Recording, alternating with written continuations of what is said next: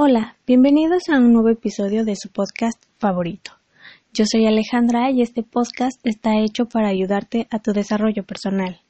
Espero este podcast sea de tu agrado y puedas compartirlo con los seres a quienes tú creas que este tipo de contenido les podría servir. Como ya viste, vamos a hablar del amor propio. ¿Y qué es el amor propio?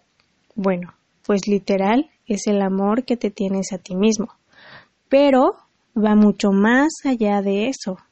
Todos los temas que hemos venido escuchando en este podcast son parte del amor propio. Sin embargo, obviamente aún faltan muchos temas por tocar. Creo que lo mencioné en el taller para encontrar a tu pareja ideal y es que tener un buen nivel eh, en cuanto al amor propio hace que tú te des cuenta de lo que realmente mereces y no solo eso, sino que también haces algo por llegar a eso que tú quieres o que realmente mereces. Porque pues son dos cosas diferentes, pues puedes saber qué es lo que quieres, estar consciente de qué es lo que realmente tú mereces y otra muy distinta es el hacer algo para lograrlo, hacer algo para obtener eso que tú quieres, ¿no? Y es que a cuántos de nosotros no nos ha pasado que queremos algo y nos resignamos a simplemente no hacer nada, a dejar las cosas como están. Entonces el amor propio hace que vayas por eso, porque confías en ti y sabes que aunque no ganes o que las cosas no salgan como tú quieres que sean, pues realmente no pasa nada. A lo mejor sí hay frustración, pero lo dejas a un lado y lo vuelves a intentar. No te dejas vencer, te levantas y lo intentas las veces que creas tú necesarias para poder lograrlo. Ahora, el amor propio, por otro lado, también hace que no caigas en una obsesión por conseguir ese algo. Existe una, una neutralidad, un equilibrio, digamos que casi perfecto. Y bueno, a lo mejor tú te preguntas, oye, ¿cómo es que yo evito caer en esa obsesión? Yo lo que te puedo decir es que existe una regla de tres, que es que intentas las cosas tres veces, pero las tres veces son diferentes. O sea, imagínate que sería un plan A, el plan B y el plan C. Si ejecutaste ya los tres planes y ninguno te dio el resultado a lo que querías llegar, o todos los resultados fueron negativos, entonces pues lo dejas de intentar. He escuchado que esta técnica te ayuda a no crear una obsesión por lograr lo que quieres, pero en realidad eso más bien depende de cada uno. El amor propio va mucho más allá incluso de hacerte una simple mascarilla o de irte a dar un masaje, que es parte también, pero ese es solo un gramo pequeño a comparación de todo el trabajo interno que se hace es cambiar por completo, es cambiar patrones conductuales que no dejan nada de valor en nuestras vidas, cambiar ideas, pensamientos, crear nuevos y mejores hábitos y por supuesto sanar heridas. Y la verdad es que no todos quieren hacer toda esa labor. Hemos escuchado mucho la frase de quien me quiera, que me quiera como soy, sin ni siquiera dar la oportunidad al cambio o ser una mejor persona, a tener una vida mejor o a que nuevas relaciones lleguen y te aporten algo de valor, ¿no? Lo que sucede con estas personas es que, pues obviamente a mi punto de vista, son sumamente conformistas, ¿no? Porque ahí se quedan. Y si las observamos, son personas que viven en constante conflicto, tanto con ellos mismos como con las personas que les rodean. Y no te voy a mentir, la verdad es que yo era así en mi adolescencia pero pues esa postura que tenía no me ayudó en absolutamente en nada. Entonces eh, tuve que cambiar, ¿no? Y en este aspecto, pues también entran las personas que a lo mejor se arreglan mucho, que cuidan mucho su aspecto físico y está bien, pero ¿cómo es que se cuidan internamente? Porque si por fuera puedes parecer una reina o un rey, pero por dentro a lo mejor pues están destrozados emocionalmente. He visto personas que hacen mucho ejercicio, cuidan mucho su aspecto, su arreglo personal y hablando con ellos pues se nota ese vacío emocional que tienen y seguro tú conoces a alguien así. Entonces, para que tu vida cambie, es primordial que tú cambies. Nada va a cambiar si tú no cambias. Yo lo mencioné antes, tu vida es tu responsabilidad y de nadie más. No es que alguien venga a tu vida y te diga, espera, no hagas nada, yo voy a hacer todo esto por ti y cuando yo termine tú ya serás tu mejor versión. Mientras que pues tú no moviste ni un dedo, eso no pasa, ni de chiste. A veces nos creamos películas mentales en donde pensamos que todo nuestro alrededor va a cambiar sin nosotros hacer absolutamente nada y no es así. Hay que cambiar, sobre todo internamente. Ahora, en todo esto, a mi parecer, influye mucho la sociedad y el estilo de vida que tenemos. A lo mejor tú dices, bueno, ¿por qué? Pues porque estamos tan encapsulados, seguimos con patrones ya marcados por la sociedad en donde pues tienes que trabajar para sobrevivir, así no te guste tu trabajo, así no te guste tu vida, es tu vida, es tu obligación y tienes que aguantar. No hay ni tiempo para detenerte a reflexionar si eso es lo que tú quieres, si eso te hace feliz o si no te hace feliz. Y un ejemplo claro de esto es el inicio de la película del Principito. Te recomiendo que la veas, al igual que el leer el libro pero la película, bueno, tiene ciertas variaciones al libro y una de ellas es esto, eh, que todo es igual. Todos viven en casas iguales, todos se despiertan a la misma hora, todos van a sus trabajos, todos se visten igual, el mismo modelo de carro, como si no tuvieran eh, un criterio propio se dejan llevar por lo ya establecido en la sociedad y quien piense diferente, quien procure por su salud mental, por divertirse y por salir de este círculo vicioso, pues es considerado un loco y hasta lo hacen de menos. Y en la película pues también esto se ve reflejado en la niña que hasta tiene un itinerario, una agenda en donde marca toda su vida. Me parece que lo tiene hasta la universidad, hasta salir de la universidad. De igual manera, eh, también hay una escena en la película de Los Increíbles, la primera película, en donde Mister Increíble está hablando con su jefe y éste le dice que debe de resignarse, ¿no? Que esta es la vida que le tocó y que pues ya ni modo, que hay que aceptarlo. Y me parece curioso porque ambas películas pues son películas infantiles y también lo manejan, ¿no? Como que intentan dar ese mensaje de, oye, algo está pasando, ¿no? Y esto en la vida real, eh, por ejemplo, yo lo veo con los hombres, el diseño de mi contenido, el que manejo, pues está diseñado con el propósito de llegar al público femenino, porque la realidad es que nosotras como mujeres llega un punto de nuestras vidas donde nos interesamos por estos temas y estamos en armonía también con estos temas, a comparación del hombre. Pero también hay hombres que consumen estos temas, hay hombres que consumen lo que yo produzco y la verdad eso está increíble. Hay hombres eh, que se han metido incluso a mis talleres, a todos, y es muy grato para mí ver eso porque al menos en México pues se tiene esta idea de que todos estos temas pues son solo de mujeres y que los hombres que se interesan y que se integran a esto pues son devaluados, ¿no? Porque les quita esa hombría y pues no es así. Y aquí es muy triste porque son las personas las que suman estas ideas a su vida a sus creencias y aplica para los dos, tanto para hombres como para mujeres, porque los dos eh, se dejan llevar por esta idea y así van viviendo y así van también educando a sus hijos, ¿no? Y las personas que se interesan por estos temas, seguro es porque han visto que lo que venían haciendo estos años pues no les está funcionando, que a lo mejor no son felices o que les está lastimando algo. Entonces buscan opciones para cambiar su vida y obviamente súper válido.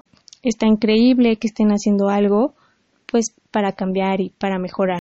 Y el amor propio pues también es parte de esto, el romper con esta barrera imaginaria impuesta y buscar cómo mejorar tu vida, tener un mejor propósito. Ahora, en este proceso seguro hay personas que pues les van a señalar o les esté ya señalando, que les cuestione, que les digan locos, pero pues es parte de todo, ¿no? Esto también lo vemos en televisión, en las novelas, al menos las mexicanas, que son las más dramáticas, donde una persona tal vez le dice a la otra que necesita ir a terapia y la persona al escuchar esto se pone histérica, ¿no? Y grita que no está loca, que no. Y no es así. No necesitas estar loco o loca para ir con un terapeuta. No necesitas estar mal para procurar por tu salud emocional. Lo he dicho antes, hay cosas o momentos con los que a veces no podemos cargar o manejar y necesitamos de alguien que nos oriente o que nos guíe y que mejor que alguien profesional. Lo mencioné en el episodio del Ikigai, en donde a veces nosotros buscamos una opinión externa y aquí también aplica esto porque a lo mejor tú tienes problemas con tus hijos y le pides consejos a alguien que a lo mejor sus hijos son un completo desastre o su vida es un completo desastre. Entonces ahí también hay que tener cuidado con eso. También es que cada quien pues tiene su proceso. A lo mejor tú que me escuchas estás iniciando o ya tienes tiempo con tu cuidado interno, estás trabajando para cambiar emocionalmente, entonces lo mencionábamos con Katy en el episodio de una baja autoestima en las relaciones de pareja, en donde tú ya estás trabajando, pero la otra persona no. Que la otra persona puede ser cualquiera, o sea, puede ser tu hermano, tu prima, tu mamá, tus hijos, una amiga, no sé. Entonces, como tú ya estás trabajando y ves que la que te está funcionando lo que estás haciendo, pues intentas que el otro también haga lo mismo. Supe de un caso en donde una persona tenía a alguien cercano con depresión y entonces esta persona le insistía mucho a la otra para que fuera terapia. Y al principio tengo entendido que esta persona había accedido por un momento, pero luego pues se negó. Entonces esta chica constantemente le presionaba a la otra para que se atendiera. Incluso le dijo que ella entraba a la terapia con la persona para que no se sintiera sola. Y la otra persona pues se negaba y se negaba. Entonces la chica se hartó y quería terminar con la relación y estaba pues pidiendo un consejo de qué hacer. Y este tema es muy complejo porque hay depresión de por medio. Tú no puedes obligar a una persona que trabaje en sí misma. Este es un proceso individual de cada uno. Si tú quieres hacer algo para ti, tiene que nacer de ti mismo. Lo que tú puedes hacer es aconsejarle, mas no obligar, no juzgar, no criticar, no reclamar. Si tú haces esto, lo único que haces es dañar la relación más de lo que a lo mejor ya está. Entonces, es apoyar, es tratar de ser empáticos, es tratar de estar ahí para ayudar, para hacer apoyo. Si no es así, es mejor que no estés, porque tú no sabes por lo que la otra persona está pasando y llegas a reclamar y puede pasar que haga sentir mal a la otra persona, sobre todo en estos casos en donde pues hay depresión, ¿no? Ahora, lo vuelvo a repetir, no es que no hagas nada, pero en el dar está el pedir, o sea, a toda acción hay una reacción. Una cosa es, oye, creo que necesitas ir a terapia, si quieres te acompaño, y otra muy diferente es que tienes que hacerlo porque estoy bien, yo sé lo que necesitas y bueno, así ya la persona pues se va a negar, ¿no? Es lo mismo, es parte de su proceso. Sé que es muy triste ver cómo un ser que queremos se deja en el abandono, pero obligar, exigir o amenazar, pues no está bien, porque también puede tener consecuencias. Un caso parecido sucedió en el taller para soltar a tu expareja que Katy pues realizó conmigo en donde pues era una pareja y una de las partes tenía conflicto consigo misma, entonces fue a múltiples terapias y siempre las dejaba medias porque sentía que no funcionaban y es parte de lo mismo. Si no nace de la persona, haga lo que haga no va a funcionar, tiene que nacer de la persona. No importa cuándo sea esto. Y este es un punto importante. Porque a lo mejor hay abuelitos o abuelitas que a lo mejor quieren empezar con este proceso, pero se detienen por su edad. Y tienen esa mentalidad de que como ya tienen una edad avanzada, pues que ya es tarde para esto. O al revés, que ellos quieran comenzar con este proceso, pero sus familiares pues se los impide por las mismas cuestiones de la edad. Y las dos posturas son completamente erróneas.